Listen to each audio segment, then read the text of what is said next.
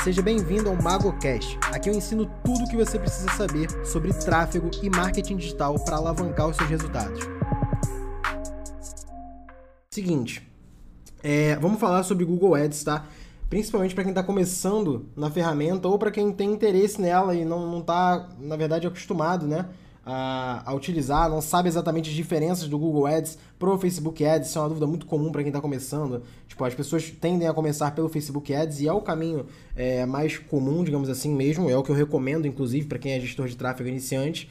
E eu vou falar aqui algumas diferenças né, do Google Ads pro Facebook Ads. Vou falar também boas práticas e em que casos que é muito bom você utilizar o Google Ads tanto em paralelo, né, junto com o Facebook Ads, quanto é, tem, tem negócios específicos que o Google Ads funciona muito melhor do que o Facebook Ads, mas aí vocês vão entender a lógica da coisa aqui e vai ficar um pouco mais claro para vocês verem, beleza? Então é o seguinte, pessoal, é, o Google Ads ele tem como principal diferença as redes que ele tem de pesquisa, tá? Então é o seguinte, qual que é o principal benefício do Google? O Google é uma rede de pesquisa, então as pessoas estão demonstrando diretamente o interesse delas em alguma coisa específica. A rede de pesquisa é o search, que a gente chama, né? Então quando a pessoa busca alguma coisa no Google, ela demonstra interesse em algo e com isso o Google sabe o que mostrar para ela de publicidade. Então nós anunciantes escolhemos o que a gente vai mostrar e para quem a gente vai mostrar baseado na busca da pessoa. Então isso é bom, mas também tem um ponto negativo qual que é um ponto negativo se a gente comparar com o Facebook Ads? O Google Ads ele é baseado em intenção, ou seja, ele precisa de pessoas buscando por aquilo ali para poder mostrar um resultado do anúncio para a pessoa de acordo com a palavra-chave que você comprou. O Facebook, você não precisa necessariamente que as pessoas estejam buscando alguma coisa específica para você mostrar o seu anúncio, porque na verdade o Facebook é baseado em interesse. Então, na verdade, no Facebook Ads, que inclui o Instagram também, claro, quanto é, na verdade a pessoa ela interage com páginas, com anúncios, com pessoas, ela comenta em, em, coisas, ela clica em botões e o Facebook vai entendendo quais são os interesses em comum dela. Então, por exemplo, se você tem uma loja de chuteiras e você quer anunciar para pessoas que têm interesse em futebol, provavelmente ele vai encontrar pessoas que curtem páginas de esporte, que curtem páginas relacionadas a futebol, que já clicaram em algum anúncio que vendia uma chuteira, por exemplo. Então, o Facebook ele vai baseado no interesse e o Google vai baseado na intenção. Qual é o pró e contra de cada um? Vamos focar no Google aqui nessa live. O Google, a gente consegue trabalhar o conceito de long tail, tá? Se você escuta aí meus podcasts, se você vê minhas lives, meus conteúdos, eu já fiz um conteúdo anterior, inclusive no Spotify tem, é, no Deezer também, no podcast, sobre long tail, tá? Então eu recomendo que você escute esse conteúdo, que eu falo sobre o conceito de long tail, que ele se encaixa completamente quando a gente vai falar de Google Ads, principalmente a rede de pesquisa, beleza? Long tail é basicamente, vou falar de forma resumida aqui, mas se você quiser se aprofundar, tem um conteúdo só sobre isso, fechou? Mas long tail é basicamente quando você tem, quanto mais volume você tem, menor assertividade, e quanto menor volume, maior assertividade. O que isso quer dizer? O que é uma palavra-chave no Google Ads? É basicamente quando você compra um termo e você diz para o Google, ó, eu quero anunciar toda vez que alguém pesquisar isso aqui ou algo relacionado a isso. Exemplo, se eu comprar a palavra-chave tênis, se alguém digitar tênis no Google, eu quero mostrar meu anúncio. Beleza, mas tênis pode ser um milhão de variações de tênis. Pode ser masculino, feminino, pode ser verde, azul, vermelho, branco, pode ser também 40, também 34, pode ser infantil, pode ser tênis de corrida, pode ser tênis é, para qualquer outro esporte, enfim, tem milhões de variedades de tênis, tá? Então, quanto mais amplo é o termo, ele é menor, ou seja, tênis é um termo só, é uma palavra-chave considerada ampla. Então ela tá lá no topo do long tail, né? Ele está no, no, no, começo da cauda. Isso quer dizer que teu volume vai ser muito grande, ou seja, tem muita gente pesquisando sobre isso, o que teoricamente é bom, Porém, o lado ruim é o quê? Você não sabe exatamente por qual tênis a pessoa está buscando. Então, se você vende um tênis de corrida azul masculino, a pessoa que digita tênis ou que digita tênis feminino é, rosa, ela não vai querer ver o teu tênis. Então, você vai aparecer em mais leilões, talvez você consiga mais cliques de pessoas que, na verdade, não estão interessadas no que você está vendendo. Então, o maior benefício de você trabalhar com o search, né, é você ter uma estrutura bem trabalhada ali no equilíbrio do, no conceito de long tail. Por quê? O long tail, ele basicamente, qual que é o final da cauda, né? O final da cauda, ele basicamente é um termo muito, muito, muito específico. Então você pode comprar um termo no Google Ads, por exemplo, tênis azul masculino da Nike com 12 molas é, tamanho 40. Ele é, foi bem específico, tá? Então, se alguém pesquisar exatamente esse modelo e você vende esse modelo, tá? Tem muito mais chance da pessoa clicar no teu anúncio e mais chances ainda dela comprar, beleza? Coerência. Só que se você anuncia só tênis, Tem chance de você encontrar o comprador para esse seu produto? Óbvio que tem. Mas você tem verba para bater de frente com a Netshoes, com a Centauro, com a Canui ou com os gigantes do mercado que despejam milhões no Google Ads e ficar disputando leilão e CPC caríssimo para anunciar para essas pessoas? Nem sempre você tem essa verba, tá? Então eu recomendo sempre que você trabalhe num equilíbrio ali do, do long tail, para você ter é, trabalhar com termos que fazem mais sentido de acordo com o produto que você vende, beleza? Só que também não trabalhar com termos tão específicos a ponto de não ter volume de busca. Não adianta nada você colocar lá, ah, eu vendo carteira amarela escrito eu amo minha mãe. A pessoa, você vai comprar o termo carteira amarela escrito eu amo minha mãe. Quantas pessoas devem buscar isso por dia no Google? Talvez, sei lá, uma por semana, se tiver, uma por mês ou ninguém busca essa porra, então você não vai conseguir é, anunciar se o termo for muito específico. Então você tem que sempre buscar um equilíbrio entre um termo amplo e um termo específico e ser específico, coerente com o que você vende, ao mesmo tempo que você não é tão segmentado a ponto de não mostrar para ninguém. Beleza? Deu para entender esse ponto? Vamos passar para o seguinte. Entendendo o, o, a questão da long tail, que tem um conceito sobre isso, você, meu conteúdo aqui também sobre isso, você pode voltar nos meus podcasts, que lá vai ter lá um podcast sobre long tail. Agora eu quero falar sobre, além das palavras-chave que a gente já falou aqui, sobre o teu anúncio, tá? No Google Ads, falando aqui especificamente da rede de pesquisa, de search, que é baseada na intenção, como a gente falou, é, ele, o, o teu criativo, ele é um texto, né? Porque ele é um texto que vai aparecer é, na, no Google ou no parceiro de pesquisa, no YouTube que seja. Inclusive, para quem não sabe, o YouTube está incluído no Google Ads, tá? Se você quer anunciar no YouTube, você tem que anunciar no Google Ads, beleza?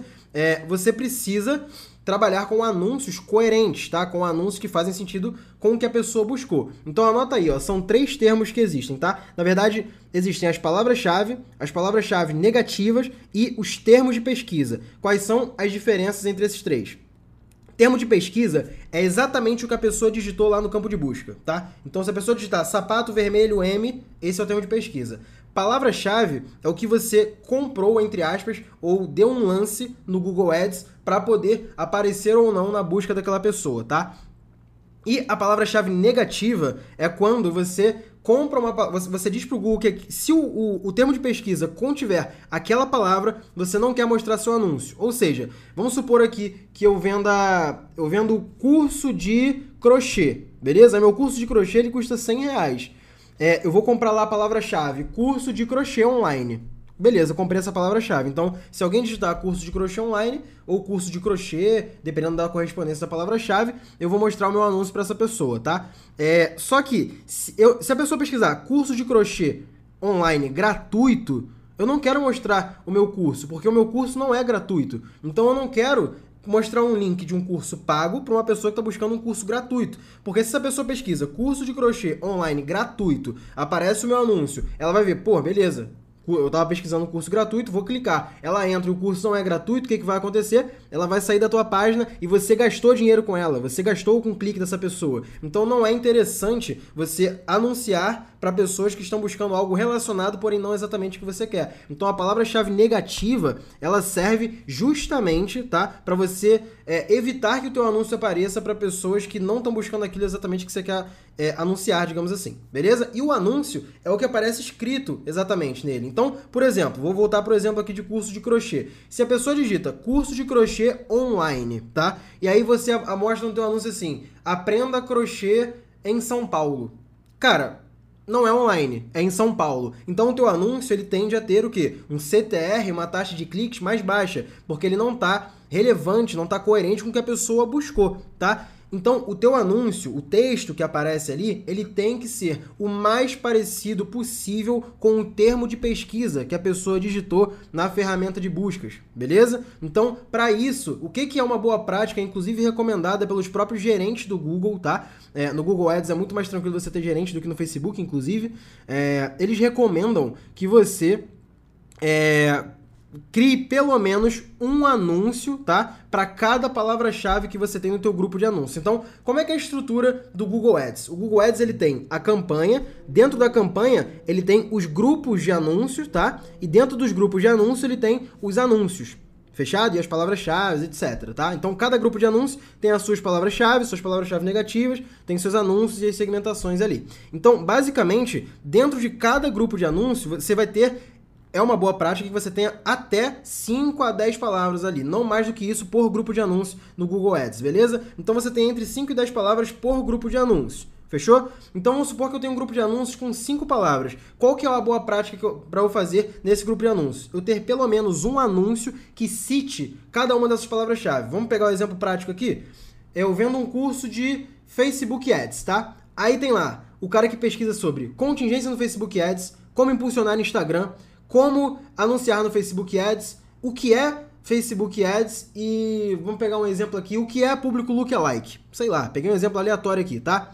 O que, que eu quero dizer com isso? Se eu, se eu compro essas cinco palavras-chave, tá? Lookalike, o que é Facebook Ads, contingência, tal, tal, tal, eu tenho que ter um anúncio para cada palavra-chave que eu comprei ali nesse grupo de anúncios, beleza? Então, se eu, se eu coloquei essas cinco palavras-chave, tá? Dentro do grupo de anúncio, o que que meu anúncio tem que dizer? Eu tenho que ter um anúncio que diga, quer aprender contingência no Facebook Ads? Meu curso completo, tal, tal, tal, tal, tal. Beleza, o cara que pesquisou contingência, provavelmente ele vai clicar mais nesse anúncio, tá? Aí o outro, lembra que eu tinha lá a palavra-chave lookalike também? Então, não sabe o que é público lookalike? Meu treinamento completo, tal, tal, tal, tal, tal. Ou seja, tá coerente com o que o cara buscou, tá? Então, se ele buscou sobre lookalike, ele vai ver um anúncio que está escrito lookalike. Se ele buscou contingência, ele vai ver um anúncio que está escrito contingência. Se ele buscou curso de crochê online, ele tem que ver um anúncio que está escrito curso de crochê online, que é exatamente o que ele está buscando. Então, essa lógica aí de, de ser coerente com o termo de pesquisa, que é o que o usuário digita, com o anúncio que ele vai ver, é o que faz os seus anúncios no Google terem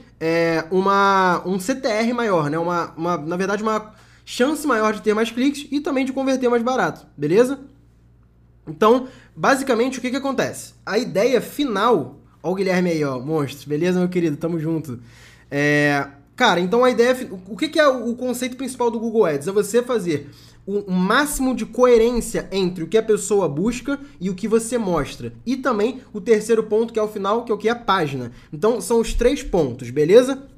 Primeiro ponto, vamos lá é o, o que você vai anunciar, beleza? Então no Google Ads, falando aqui, são as palavras-chave, tá? Então você tem que comprar as palavras-chave certas, levando em conta o conceito de long tail que eu falei anteriormente aqui para vocês nesse conteúdo, tá? Segundo, depois que você fez boas palavras-chave e fez boas, digamos assim, exclusões com as palavras-chave negativas, tá? É, segundo ponto é você ter um anúncio que faça sentido com o que a pessoa buscou, beleza? Então, se você tem boas palavras-chave, você sabe exatamente os termos, né, é, que a pessoa está buscando, você sabe exatamente que tipo de anúncio você precisa mostrar para ela. Então, primeiro ponto, você sabe o que, que a pessoa está buscando. Segundo ponto, você sabe o que você vai mostrar para ela, porque é exatamente o que ela está buscando, beleza? Bo boas segmentações, boas exclusões, bons anúncios. O último ponto qual que é? Que é o terceiro também, é a página. Então, cara, essa aqui é a mais óbvia, na verdade, mas pouca gente é, leva em consideração, beleza? É, muita gente deixa de lado isso e, cara, faz muita, muita, muita diferença. É, basicamente, você precisa ter a mesma coerência que eu falei aqui entre anúncio e termo de pesquisa, você tem que ter entre página e anúncio. Vamos lá, vamos explicar para vocês entenderem melhor. Anun... Termo de pesquisa que a pessoa digitou. Anúncio que ela vai ver. Página é que ela encontra depois que ela clica no anúncio. Então, se tudo isso tem uma coerência, a chance dela converter é muito maior. Então, teu CPA vai ser mais barato, teu custo por aquisição, custo por ação. Beleza? Então, o que eu quero dizer com uma página coerente? Vamos pegar outro exemplo aqui, beleza? É, a pessoa pesquisa sobre tênis azul masculino. Ok, aí ela digita no Google tênis azul masculino, aparece lá o seu o anúncio escrito tênis azul masculino da Nike, que seja, o cara não botou marca, beleza, é um tênis azul masculino. Ok, tá coerente? Tá coerente. O cara vai clicar. Quando ele clica, se na página ele encontrar vários tênis de várias cores, provavelmente a chance dele converter é muito menor, porque ele estava buscando pelo quê? Um tênis azul masculino. Então, dependendo do tipo de anúncio que você mostra e do que a pessoa pesquisou, você tem que mostrar uma página coerente com o que ele está procurando. Então, não adianta você querer mostrar tudo ao mesmo tempo para o teu cliente se ele não estava buscando tudo naquele momento. Deu para entender? É o mesmo conceito que eu disse é, do, da palavra-chave negativa. Por exemplo, se você tem um curso que não é gratuito, é um curso pago, tá? Você anuncia esse curso, só que você não negativa a palavra-chave gratuita. Que você fala assim, ah, Sérgio, se o cara pesquisa sobre curso de crochê gratuito, gratuito, mas meu curso é pago, tem chance dele comprar, porque meu curso é de crochê também, vai que ele quer comprar. Cara, verdade, vai que ele quer comprar. Realmente, pode ser que ele compre. Só que, dependendo do tipo de. É, é do tipo de. Na verdade, do tamanho de verba que você tem para anunciar naquele momento, será que você consegue? Será que você dá conta é, desse teu orçamento é, para disputar leilão com um monte de gente que está procurando curso gratuito e o teu curso não é gratuito? Depende. Eu colocaria essa verba de uma forma mais inteligente ali para criar audiência no Facebook Ads, por exemplo, e usaria o Google Ads Search para anunciar mais especificamente para quem está buscando aquilo que eu quero. Beleza? Então, se o cara busca curso de crochê gratuito, eu só mostro para ele se meu curso for de crochê e for gratuito, tá? Se não for gratuito, eu não quero aparecer para esse cara. Então, eu vou lá em negativo a palavra-chave gratuita, digamos assim. Então, basicamente, de forma resumida, o que, que é uma boa estrutura, digamos assim, para o Google Ads? Campanha, grupo de anúncios, anúncios. O grupo de anúncios separado por contexto, digamos assim, né? Cada grupo de anúncio com no máximo 5 a 10 palavras-chave, beleza? E cada grupo de anúncio também ter pelo menos um anúncio para cada palavra-chave, citando a palavra-chave que o usuário está pesquisando, beleza? E sempre negativar as palavras-chave que basicamente é, você não sabe que não tem coerência com aquilo que você está vendendo, com aquilo que você está anunciando. E o final é que a página, tá? A página tem que ser coerente com o anúncio, com a busca que a pessoa fez, beleza? Então, se você faz um bom anúncio segmentando para as palavras-chave certas, exclui as palavras-chave que não fazem sentido para você tem um anúncio que é atrativo para o que a pessoa buscou, e quando a pessoa clica, ele encontra na página o que ela estava procurando, cara, perfeito, a tua chance de converter é muito maior. Aí o resto só vai depender, óbvio, da tua oferta, do preço, do teu produto, do seu serviço, beleza? Aí já, não, já é uma variável que o tráfego não está diretamente, é, não tá diretamente ligado. Fechou? Então deu para entender, galera? Esse conceito ele é um pouquinho mais digamos assim, mais complexo para quem não está acostumado com Google Ads, mas eu estou tentando fazer é, uma introdução, digamos assim, de, da ideia de como funciona o Google Ads, tá bom? E basicamente para vocês entenderem as principais diferenças né, do Facebook para o Google e como que você consegue ter bons resultados no Google Ads. Eu estou falando isso também porque esse mês, inclusive, já está saindo uma uma aula, uma aula não, na verdade, um módulo inteiro de Google Ads no One, tá? Que é o meu curso um pouco mais avançado, então a galera que já tá lá no One, eu tenho certeza que aqui tem vários alunos do One consumindo esse conteúdo, é, pode esperar que esse mês sai o módulo de Google Ads inteiro lá, beleza? Agora eu vou fazer o seguinte, galera, eu vou, aqui embaixo, ó, tem uma caixinha de perguntas, tá? Que é uma interrogaçãozinha aqui embaixo, fica por aqui, toca nele e manda tua pergunta que agora eu vou responder todas as perguntas sobre o que eu tô falando aqui, é, principalmente sobre Google Ads, né? Mas claro, se surgir alguma outra dúvida que tá referente com o que eu falei, long tail, Facebook Ads também, eu vou respondendo aqui, tá? Então, manda a tua dúvida aqui em cima, tá? Na caixinha de interroga na caixinha que tem uma interrogaçãozinha aqui embaixo. Fechou? eu não sei se você queria dizer primata, porque primata acho que são os macacos, mas Assim, é, talvez você quis dizer principiante. Se você for principiante no Google, é, existem as estratégias de lance, tá? Inclusive é uma das aulas que está lá no módulo de Google Ads do ano que vai sair. É, é importante que você comece com o maximizar cliques, tá? Por mais contraditório que isso pareça ser, no Google, a estratégia de lance ela, ela é, influencia mais do que no Facebook Ads, tá? No Google Ads influencia muito. E quando você começa já a tua campanha com uma estratégia de lance que está considerada para um topo de funil, ele leva em conta alguns fatores para poder mostrar o teu anúncio gerar resultado. Um desses fatores é a porcentagem, a probabilidade que você tem de conseguir uma conversão. Então, se você nunca anunciou antes, tá? Se você não tem histórico de vendas, se o tag do Google foi instalado agora e você já começa com uma campanha que tem é, o, o, a estratégia de lance como maximizar conversões, o Google ainda não tem conversões suficientes para ter informações ali para otimizar a tua campanha. Então, sempre, cara, mesmo que seu objetivo seja vender no Google Ads, sempre começa com a estratégia de lance maximizar cliques, beleza? E depois de um tempo rodando, você vai ver que vão ter cliques muito caros e cliques muito baratos, vai oscilar, e aí você pode marcar a caixinha ali de estratégia de lance para definir um CPC máximo. No Google você faz isso, você define um valor máximo que você paga por clique, tá? Então, CPC máximo é o custo por clique máximo. Depois de usar a estratégia de lance maximizar cliques no automático, automático, digamos assim, né? CPC automático, que o Google chama. Você vai analisar alguns dias ali quanto que fica a média do seu CPC e vai tentar jogar esse CPC máximo um pouco mais para baixo de forma manual. Se você começar a fazer vendas ou captar leads, enfim, gerar resultados que você queria, aí a próxima etapa, a próxima estratégia de lance que você pode fazer já pode ser o CPA desejado, tá? Então aí você consegue já usar essa outra estratégia de lance. Mas para usar o CPA desejado, você tem que ter um número considerável de conversões ali para o Google trabalhar, porque sem isso ele não tem inteligência nenhuma para definir chegar, é, na verdade, no teu nível, tá? O Hamilton falou aí, fala um pouco sobre o Google Meu Negócio.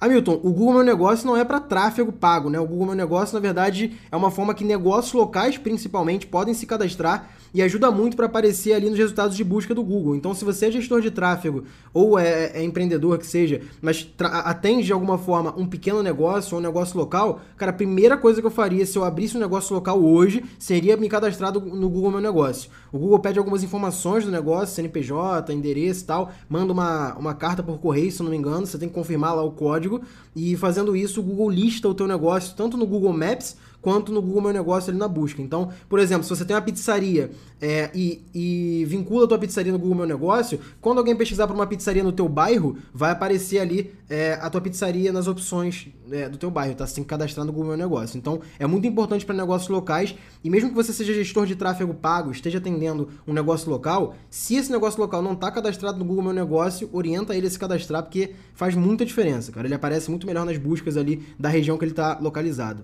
Fechou? Deixa eu ver aqui as outras perguntas que vocês mandaram. Caramba, veio pergunta pra caramba agora. Pera aí. Tá, boa pergunta do Patrick aqui, ó. Na verdade, essa aqui é, é mais para Facebook Ads, mas eu vou responder dos dois, beleza? Cara, primeiro eu vou responder do Google Ads aqui. Quando você vai fazer uma campanha de captação de leads no Google Ads, você coloca como estratégia de lance maximizar CPA, conversões ou maximizar cliques? Mesmo conceito que eu acabei de falar. Sempre começa no Google Ads pelo maximizar cliques, tá? E depois que você começar a gerar conversões, você pode passar para a estratégia de lance seguinte e aí sim usar o maximizar CPA, né? Maximizar conversões se realmente for um resultado legal para você. Tem uma campanha aqui de captação de leads no Google que tá maximizar cliques, eu mudei para maximizar conversões, o custo dobrou, é, o meu resultado piorou, Cara, deixei dois, três dias, não otimizou, voltei para maximizar cliques, meu resultado melhorou de novo. Então, nessa campanha específica, o maximizar cliques funcionou para mim.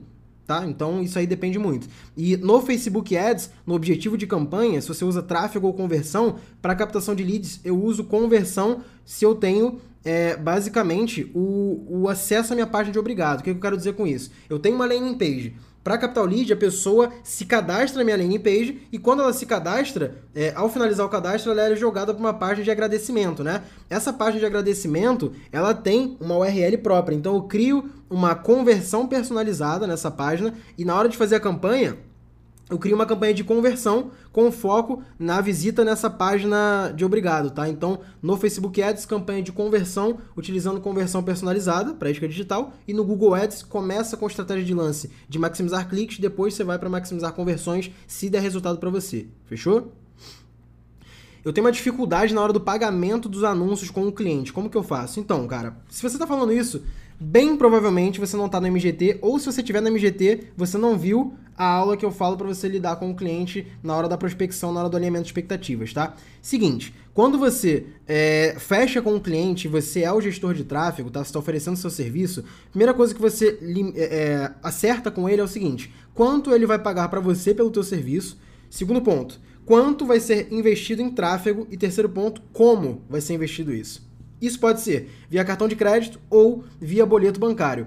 Porém, eu sempre recomendo que seja o quê? No BM, no gerenciador de negócios do teu cliente, não no seu. Então você não vai ter problema nenhum com anúncios, é, de, pagamento de anúncios do cliente, porque você não vai pagar é, os anúncios do teu bolso. O gestor de tráfego, ele não paga do bolso dele os anúncios do cliente. Quem paga pelos anúncios é o cliente e o gestor de tráfego recebe um valor pelo serviço dele e para gerenciar as campanhas para gerar resultados, beleza? Então você nunca vai pagar anúncios do teu cliente com o teu dinheiro, com o teu cartão de crédito ou você colocando boletos, não existe, tá? Sempre o cliente paga pelos anúncios. Nunca muda isso, porque pode te dar muita dor de cabeça se você fizer o contrário. E no Google Ads a mesma coisa, você nunca vai anunciar o site do cliente na tua conta do Google Ads. No Google Ads você pode criar uma conta que é uma MCC, é My Client Central, que é basicamente a central de clientes ali do, do Google, porque você cria uma conta como se fosse uma conta mestra, digamos assim, e ela consegue ser vinculada a várias outras contas do Google Ads. Então você consegue ter a tua MCC, tá, no Google Ads e atender várias contas de anúncios de clientes. E no Facebook eu recomendo que você seja adicionado como anunciante no BM do cliente. Isso tudo você consegue configurar via Zoom com o cliente, faz uma call com ele orienta ele a criar a conta do Google Ads e linkar com a sua, orienta ele a criar um BM e te colocar como anunciante. Isso aí vai levar no máximo 15 minutos, você resolve o teu problema e nunca paga do teu bolso o anúncio que é do cliente, beleza? Negócio local, delivery, pizzaria, fins, quanto você recomenda que o cliente deve investir no mínimo? Cara, isso é muito, muito, muito relativo, mas eu sempre falo que no mínimo, no mínimo, no mínimo, 300 a 400 reais por mês em tráfego. Menos que isso é bem improvável que você consiga resultado. Ah, você está dizendo que menos que isso não vai ter resultado? Pode ser que tenha, tá? Pode ser que tenha. Só que é bem improvável que tenha resultados. Então eu recomendo que invista pelo menos 300 a 400 reais por mês no tráfego, na ferramenta de tráfego, tá? É, então, menos que isso, acho bem complicado você oferecer um serviço ali e ter resultado, fechou? Cara, essa aqui é uma pergunta mais iniciante do Vitor, mas eu vou, eu vou responder para a galera entender melhor. Na métrica custo por resultado é finalização de compra. É normal cobrar essa interação do cliente? Cara, seguinte, olha só. No Facebook Ads, quando você cria uma campanha de conversão, no conjunto de anúncios, o Facebook te pergunta qual é o seu objetivo. Provavelmente no seu caso, o que, você colocou ali? Initiate Checkout. Você não colocou Purchase. Então, a métrica, a coluna custo por resultado, vai mostrar o custo por aquilo ali que você colocou no conjunto. Que nesse caso aí foi Initiate Checkout. Então, o Facebook ele não está te cobrando. É, na verdade tá, teu anúncio tá rodando. Seu anúncio, ele, você não paga o Facebook só se você vender. Porra, quem me dera. Eu tava bilionário, talvez. Se eu vou pagar pro Facebook só quando eu vender, não é assim. Você paga para aparecer e pelos cliques. Então, é, você está gastando ali e o, e o Facebook, no caso, está te dando um valor médio que você está tendo por cada finalização de compra iniciada, cada initiate checkout que você teve ali. Porque provavelmente no seu conjunto de anúncios de conversão, você colocou como objetivo initiate checkout. Então a tua coluna custo por resultado vai ser custo por initiate checkout que você colocou ali. Então, eu nunca recomendo você usar a coluna custo por resultado. Eu sempre recomendo você fazer as colunas manualmente e colocar em ordem, do topo para o final do funil, todos os eventos que você precisa que o usuário execute. Então, por exemplo, se é um e-commerce, coloca visualização de página, custo por visualização de página, é, adicionar o carrinho, custo por adicionar o carrinho, initiate checkout, custo por initiate checkout, é, add payment info, custo por add payment info, purchase, custo por purchase. Porque aí tu não tem dúvida, você não coloca ali custo por resultado, você analisa todos os dados em ordem do funil e tem noção de tudo que está acontecendo e onde está onde tá tendo um buraco, caso esteja tendo em algum lugar, entendeu? Dono da loja, vamos lá, dono da loja não tem noção de nada no tráfego pago. Quero ser gestor da loja, como mostro para ele que isso dá resultado? Cara, basicamente, se você não tem um histórico como gestor de tráfego e ele é, tá interessado, mas não confia 100% ainda, você tem que mostrar, primeiro, buscar concorrentes ou negócios parecidos com o dele que já fazem. Então, bem provavelmente já existem negócios parecidos com o do teu cliente que já utilizam tráfego pago. Então, esse é um primeiro bom ponto para você abordar, para ele ver, ó, tem concorrente seu indireto, ou tem gente que atua no seu mercado que já faz, olha aqui os resultados. E aí você mostra como, né? O cliente, ele sempre compra pela transparência, velho. Se você tem, é, demonstra transparência com ele, você mostra de forma clara exatamente o que, que você vai fazer com o dinheiro dele, é difícil ele não confiar em você. Então, mesmo que você não seja um cara de vários resultados, se você está começando agora no mercado, você vai sentar na mesa com ele e vai mostrar, olha, eu preciso de X reais é, para investir no seu negócio, por quê? Porque o teu produto, o teu serviço custa Y, tá? E eu preciso gastar em média 20 a 30% desse valor para ter uma venda desse produto e a gente investir nisso aqui, a estimativa é que a gente, é que a gente fature isso. Quanto de verba a gente consegue testar por um mês para você ver se a gente consegue gerar resultado ou não? Porque a gente gerando resultado, a gente pode fechar negócio. E é uma forma clara de você demonstrar com transparência como que você vai investir o dinheiro do cliente, tá? Tem uma aula no MGT, inclusive, que é, além de uma planilha que eu tenho lá para te ensinar quanto cobrar e como cobrar do cliente, tem também lá a projeção para você mostrar para o cliente, cara, se o teu produto custa X, o teu objetivo é Y, você precisa investir isso, isso e isso, tá? Então, tem essa planilha pronta lá dentro do MGT. Quem é aluno sabe, acho que está no módulo de prospecção última aula, na aula que eu ensino você como cobrar, tem lá a planilha, o arquivo da planilha para você baixar e usar. Cara, isso ajuda muito, porque na verdade o cliente ele compra pela transparência. Você não precisa ser é, um, um, gestor de tráfego há cinco anos no mercado para poder prospectar teu cliente. Todo mundo começa e todo mundo pega o cliente pela primeira vez. Isso sempre existe. O primeiro passo ele é o mais difícil, cara. É óbvio que você vai receber mais não do que normal no início se você é um gestor de tráfego iniciante. Porém, os clientes vão confiando em você com o tempo. E quanto mais os clientes confiam, mais caro você consegue cobrar dos novos e mais fácil você consegue prospectar. Mas no início é isso aí, cara. Você tem que passar transparência e mostrar os dados. Projetar e mostrar com ele de forma clara como é que você vai usar o dinheiro dele, entendeu? Com 500 de investimento durante 4 dias, quantos grupos dá para levar pro WhatsApp? Faço a mínima ideia, velho. Só se eu fosse vidente aqui. Depende do teu anúncio, depende do que, que você está anunciando, depende da tua oferta, de, depende do criativo, depende da tua audiência, depende do teu público. Não sei, é impossível. Você aumenta o preço com o tempo. Robner, se você quis dizer aumentar o preço do produto, né? Se eu começo a vender um produto, depois de um tempo eu aumento ele. Não, não é uma regra que eu faço aqui não. Às vezes, se o produto não converte muito bem, eu faço um teste de alterar esse preço para ver se a conversão melhora. Já aconteceu aqui de eu estar anunciando um produto num preço específico e depois de um tempo eu alterar esse preço em coisa de 5 reais e o produto começou a vender muito mais, tá? Já vi, já vi casos de aumentar o preço do produto ele vender mais e já vi casos de reduzir o preço ele vender mais também. Como eu já vi casos de o produto ficar mais barato e ele parar de vender. É, tudo não, precificação é um assunto que dá uma live inteira sobre isso. E, cara, preço não é só preço. Sempre que você compra alguma coisa, você leva, você leva em consideração a percepção de valor. Então, assim, se você fala. Se eu te perguntar, 10 mil reais é caro ou é barato? Vamos lá é, o cliente ele sempre leva em consideração a percepção de valor, beleza? Então, dependendo do quanto custa, é, pode ser caro ou pode ser barato. Então, exemplo, se eu te perguntar aqui para você, 10 mil reais é caro ou é barato? Você vai falar assim, cara, depende. É, o que, que, que, eu vou comprar? Ou o que, que você está vendendo? Então, é justamente isso, é percepção de valor. Então, a precificação vai te ajudar é, em fazer com que o teu cliente interpretar se aquilo é bom demais para ser verdade, ou se é caro demais para ele, ou se está na realidade dele, se, se faz sentido para ele, enfim. O que, que eu quero dizer com isso? Você aumentar ou você diminuir o preço pode também aumentar ou diminuir suas vendas, para os dois lados, tá? Então, se você vai, por exemplo, se alguém anuncia uma Ferrari e coloca na OLX a Ferrari custando 50 mil reais, você fala assim, cara, tem coisa errada aí, né? A Ferrari é um, é um carro que custa um milhão de reais, sei lá, 800 mil, 2 milhões, depende da Ferrari. Aí o cara olha assim e fala, cara, 50 mil tá muito barato, não confio nesse, não, não vou comprar. Então, tá lá. E se o cara estiver realmente vendendo uma Ferrari por 50 mil reais?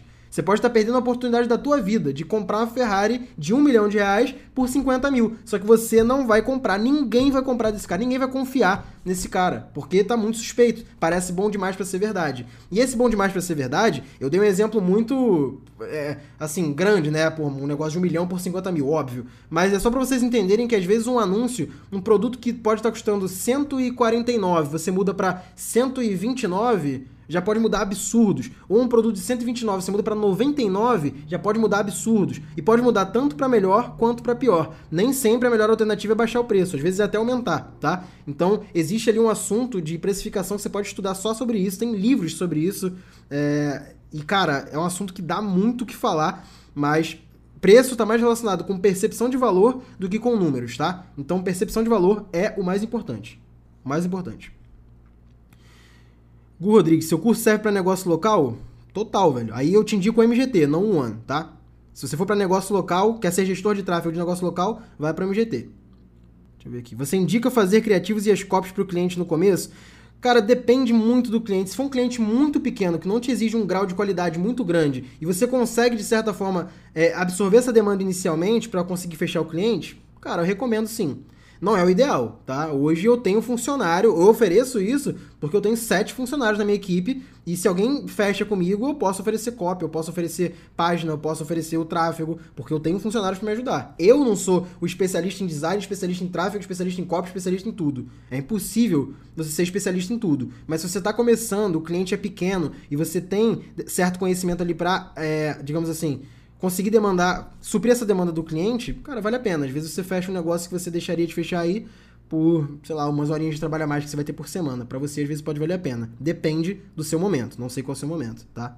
Cliente tem uma loja física, como mensurar os resultados? Evandro, cara, isso é um problema muito comum para gestor de tráfego que trabalha com negócio local, mas nem sempre você consegue mensurar todos os resultados quando o negócio é físico. Nesse caso, eu não recomendo que, você trabalhe com é, porcentagem pelos resultados. Por exemplo, tem um negócio que você vai medir pelo número de visitas no negócio, pode ter até um overall no fim do mês. Tipo assim, a média, é, a média de visitas do estabelecimento é 100 pessoas por semana. Aí começou a fazer tráfego em determinado mês, e no mês seguinte aí ele viu que a média passou para 150 pessoas por semana. Cara, tá aí um bom indicativo que o tráfego pode ter ajudado.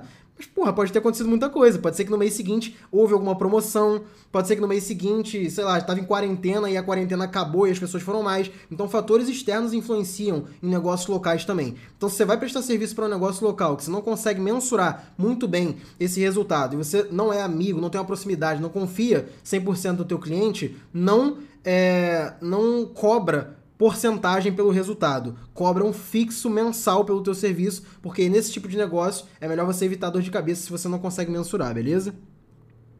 Sou iniciante, estava rodando tráfego como afiliado, porém quero ir para gestão de tráfego. Melhor o MGT ou o One? Cara, para você melhor o MGT. O MGT ele vai te dar ferramentas que você precisa para ser gestor de tráfego. Tipo, lá no MGT você vai ter modelo de contrato pronto, você vai ter um módulo te ensinando como prospectar clientes, quanto cobrar pelo teu serviço, é, você vai ter módulo ensinando a fazer landing page, então te ajuda muito, tá? Lohan, como funciona o criativo dinâmico? Cara, o criativo dinâmico do Facebook Ads, basicamente ele vai combinar várias, várias, é, vários ativos, não é ativos, né? Vai ficar redundante, várias variáveis do seu anúncio. Então você pode dar títulos diferentes, descrições diferentes, e você coloca para o Facebook combinar essas variáveis, tá? E aí ele vai começar a encontrar as que melhor funcionam, beleza? Você dá, tipo, cinco variáveis de cada um, ele vai fazer várias combinações e com o tempo ele vai encontrando a melhor. Não recomendo que você comece trabalhando com criativo dinâmico. Eu uso bem pouco e eu só recomendo você usar criativo dinâmico quando você já tem alguns ativos validados e você quer testar na escala. Aí algumas vezes funciona bem, beleza? Velho moletom. Salve, Mago. MGT tá top. Conteúdo do Ladeira lá dentro é bom demais. Show de bola. Cara, realmente, modo de prospecção lá com Ladeira tá brabo, velho. Tá muito bom. Deixa eu ver que pergunta. Compensa trabalhar como afiliado? Rafaela, depende muito. Sua pergunta é muito, muito ampla, mas assim, é, tem muito afiliado na internet que vende qualquer coisa para ganhar qualquer coisa. Esse tipo de afiliado não vale a pena, porque você não tem propósito nenhum, você não sabe para onde você vai, você não sabe como que você vende. Agora, se você escolhe um nicho para atuar é, e começa a construir de alguma forma uma audiência para esse nicho, quando eu falo construir audiência, não é fazer um Instagram aqui e começar a falar igual eu tô falando, não. É basicamente comprar tráfego para uma mesma audiência. Você vende produtos como afiliada, mas que fazem sentido para essa mesma audiência. Aí faz mais sentido. Talvez tenha uma vertente que você segue ali e trabalhar como afiliado desse jeito vai fazer mais sentido para você. Então, Afiliado é um mercado muito bom, tá, Rafaela? Mas, cara, eu, dificilmente eu vejo alguém trabalhar só com afiliado. No início é muito bom, é, os iniciantes é uma ótima forma de começarem no marketing digital. Hoje eu ainda vendo produtos como afiliado também, mas é tipo assim, uma porcentagem muito pequena do meu faturamento, muito pequena. Porque com o tempo a gente vira produtor, a gente faz lançamentos, a gente é, atende outros, outras empresas como gestor de tráfego, é, então tem, tem outras vertentes que você pode atuar. Mas como afiliado, se no início você tem uma vertente para seguir ali, é legal sim. Já fiz um curso de tráfego para lançamentos e faço gestão de tráfegos para negócio local. Qual curso você me recomenda? Júnior, se você já é mais avançado, vai para o One, cara. Faz mais sentido para você, tá? Mas depende do que você quer aprender também. No MGT pode ter muita coisa que vai te agregar. O MG... Gente, os cursos, não é assim o MGT é básico, o One é avançado. Não, os dois são do básico ao avançado. A diferença é o propósito de cada um. O MGT ele tem a proposta de te transformar em um gestor de tráfego, tá? E te dar todas as ferramentas para isso. O One, ele, te, ele tem a proposta de te preparar para o marketing digital para você ter um projeto próprio. Uma loja de drops se você quiser, é, ser infoprodutor, fazer um lançamento. Ele não tem a parte estratégica de lançamentos, mas ele tem tudo que você precisa de tráfego, tá? Para atuar em qualquer mercado. O MGT é focado para você ser gestor de tráfego. O One, ele te dá copywriting, ele te dá tráfego no Facebook Ads, vai sair o módulo de Google Ads agora, tem Tabula Native Ads, tem ManyChat, tem gestão. Então, o One, teoricamente, ele é mais completo para quem tem um projeto próprio, beleza? O Mineiro Digital.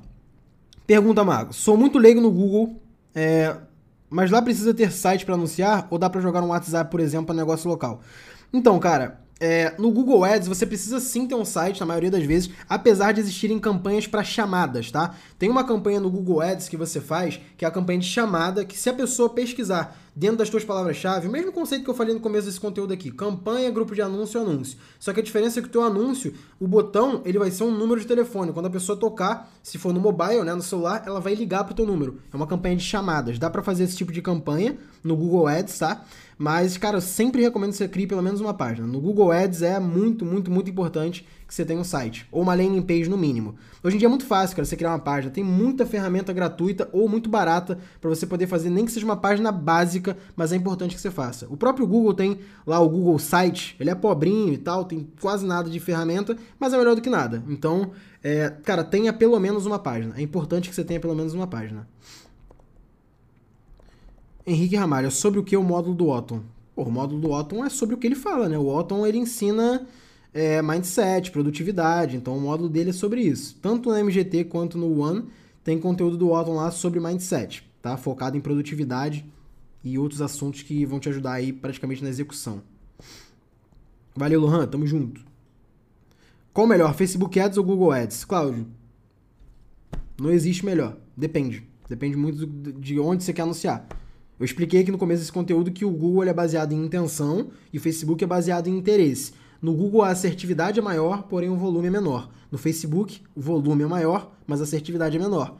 O ideal é um equilíbrio entre os dois. Beleza? Dificuldade com prospecção. Alguma dica? Cara, a dica é você entrar no MGT, que vai acabar suas dificuldades. Mas basicamente, cara, sem, sem brincadeira assim, primeiro, perder o medo, liga, velho. Você vai receber não. Todo mundo recebe não a vida inteira. Você nunca vai chegar num ponto que todo cliente que você ligar, você vai fechar. Você vai receber não o tempo todo. Se seu medo for de não, só começa. Segundo, se seu medo for de, de não dar conta, né? Porque é muito comum para gestor de tráfego, tem muito aluno que fala assim para mim, Sérgio, cara, já acabei o curso, já, pô, eu entendi tudo, eu consigo fazer, mas eu tenho medo de o cliente me exigir um negócio que eu não sei. Cara, você nunca vai sair do teu lugar, você nunca vai ser um gestor de tráfego melhor se você não começar. Até hoje, cara, eu tô há sete anos no mercado, velho. Eu tô há sete anos no mercado e o tempo inteiro eu tô estudando, porque tem coisa que eu posso melhorar. Sempre vai ter alguma coisa para você poder melhorar. Então, se teu medo de prospectar é um, receber não, não precisa nem falar nada, todo mundo recebe não. E segundo ponto, se, é não, se o teu medo é não suprir as expectativas do cliente, cara, qual a pior da pior das hipóteses? O cliente vai rescindir com você, acabou. Você vai prospectar outro e foi um aprendizado. Todo mundo passa por isso, tá de boa, velho. Não tem nada de, de mistério nisso, não vai perder nada. Tipo, só vai ganhar, só vai aprender, entendeu? Ah, Raquel, show de bola. Estou fazendo curso, estou amando. Podem comprar sem medo. Raquel comprou, acho que na última live, né, Raquel? Tava. Acho que foi semana passada. Já tá vendo todas as aulas aí. Bom demais, cara. Legal que você tá curtindo. Deixa eu ver aqui. Vídeo ouviu, você coloca o vídeo do produto ou algo relacionado para dar mais visualização? Cara, não adianta você querer buscar visualização que não tem a ver com o público que você quer criar. O intuito principal do vídeo view é você gerar interação com o conteúdo relacionado ao que você quer vender no fim das contas. Então, se você quer criar um público de vídeo view, por exemplo, você prefere 5 mil pessoas que viram um vídeo inteiro sobre algo relacionado ou mil pessoas que viram um vídeo inteiro exatamente do teu produto? Pô, é melhor as mil pessoas que viram um vídeo exatamente do teu produto, porque aí fica muito mais fácil você pegar esse público, quer dizer, fica mais qualificado, né? Você pegar esse público para poder anunciar para elas, porque ela viu o vídeo especificamente do teu produto. Então, nesse caso, volume não é não é o principal a se buscar. O principal é a qualidade do público. Beleza? Quais os posicionamentos do Google Ads? Cara, o Google Ads na verdade não tem posicionamentos, ele tem as redes, né? Tem a rede de pesquisa, a rede de display. E aí você pode anunciar no Search, você pode, que é a rede de pesquisa do Google, você pode anunciar no YouTube. Aí no YouTube tem o Pre-Roll, que é aquele que aparece antes do vídeo, tem o Discovery, que é aquele que aparece no canto direito como recomendação de vídeo, tem a busca do YouTube, tem a rede de display do Google, que é esse que se você entrar na página do MGT, você vai começar a ver minha cara até dentro da tua casa. Esse é a rede de display do Google, tá? Então posso falar das redes em outro momento, mas basicamente são esses aí, entre aspas, posicionamentos, digamos assim. Beleza? Depois de sete dias é recomendado trocar o criativo? Lohan, depende muito. É, o criativo, ele, você vai deixar ele até, ele até ele parar de performar. Então, sei lá, você tá rodando um criativo, o mesmo criativo há 10 dias, tá performando bem, tá dando dinheiro, por que, que você vai trocar ele? Não precisa, entendeu? Mas é bom você tá sempre testando criativos novos, porque em algum momento os teus criativos vão parar de performar. Isso é regra, tá? Em algum momento esse, esse, criativo vai dar uma saturada e você tem que testar novos, novos vídeos, novas imagens, novas copies. Então é bom que você já vá testando criativos em paralelo, porque quando o teu melhor parar de funcionar, você já tem outro para entre aspas substituir ele ali, entendeu? MGT presente, tamo junto, Felipe. Mago, a partir de qual módulo do MGT você recomenda a gente começar com gestão de tráfego? Vitor, cara, os, os módulos do MGT, você pode ver que. Eu sei que você já tá lá porque eu lembro que você, você tá dentro do curso. As aulas, elas são curtas e objetivas, cara. As aulas são tipo assim, 15 minutos, 20 minutos. Não é aula de uma hora para te explicar o que é público lookalike. É aula de 15 minutos para te mostrar, ó, o público serve para isso, você cria assim, você usa nesse sentido, e bora pro seguinte. E eu vou te ensinando a parte objetiva, técnica e prática, e depois tem o módulo estratégico. Eu recomendo, o ideal é que você faça depois do módulo estratégico, mas já dá para começar a prospectar antes, cara. Porque até você prospectar o teu primeiro cliente, você vai receber alguns nãos, você vai perder o medo de ligar, de mandar mensagem, mandar e-mail, visitar. Então isso aí você vai perdendo com o tempo. esse medo você vai perdendo com o tempo. É bom que você vai fazendo em paralelo, ao mesmo tempo que você vai afiando o teu machado, estudando mais, você já vai começando a executar, tá? Eu prefiro assim. Mal, como você conseguiu organizar seu tempo para conseguir mais clientes e, e, subir mais campanhas e, e, otimizar seu tempo? Cara, ficou confuso isso aí, mas vamos lá. É, basicamente, como eu otimizo meu tempo? Tendo funcionários, então eu pago salários, hoje tem pessoas na equipe, tá? Isso é um risco que você passa a tomar quando você empreende. Então, cara, eu tenho salários para pagar, eu tenho custos fixos na empresa e eu tenho que correr atrás disso. É, os clientes, eles vêm muito por indicação também, eu não faço mais. Hoje eu não preciso mais ficar ligando para cliente. É, teoricamente eles já me buscam, mas pelo tempo que eu tô no mercado, pelas indicações que eu tenho, etc. Então isso ajuda muito.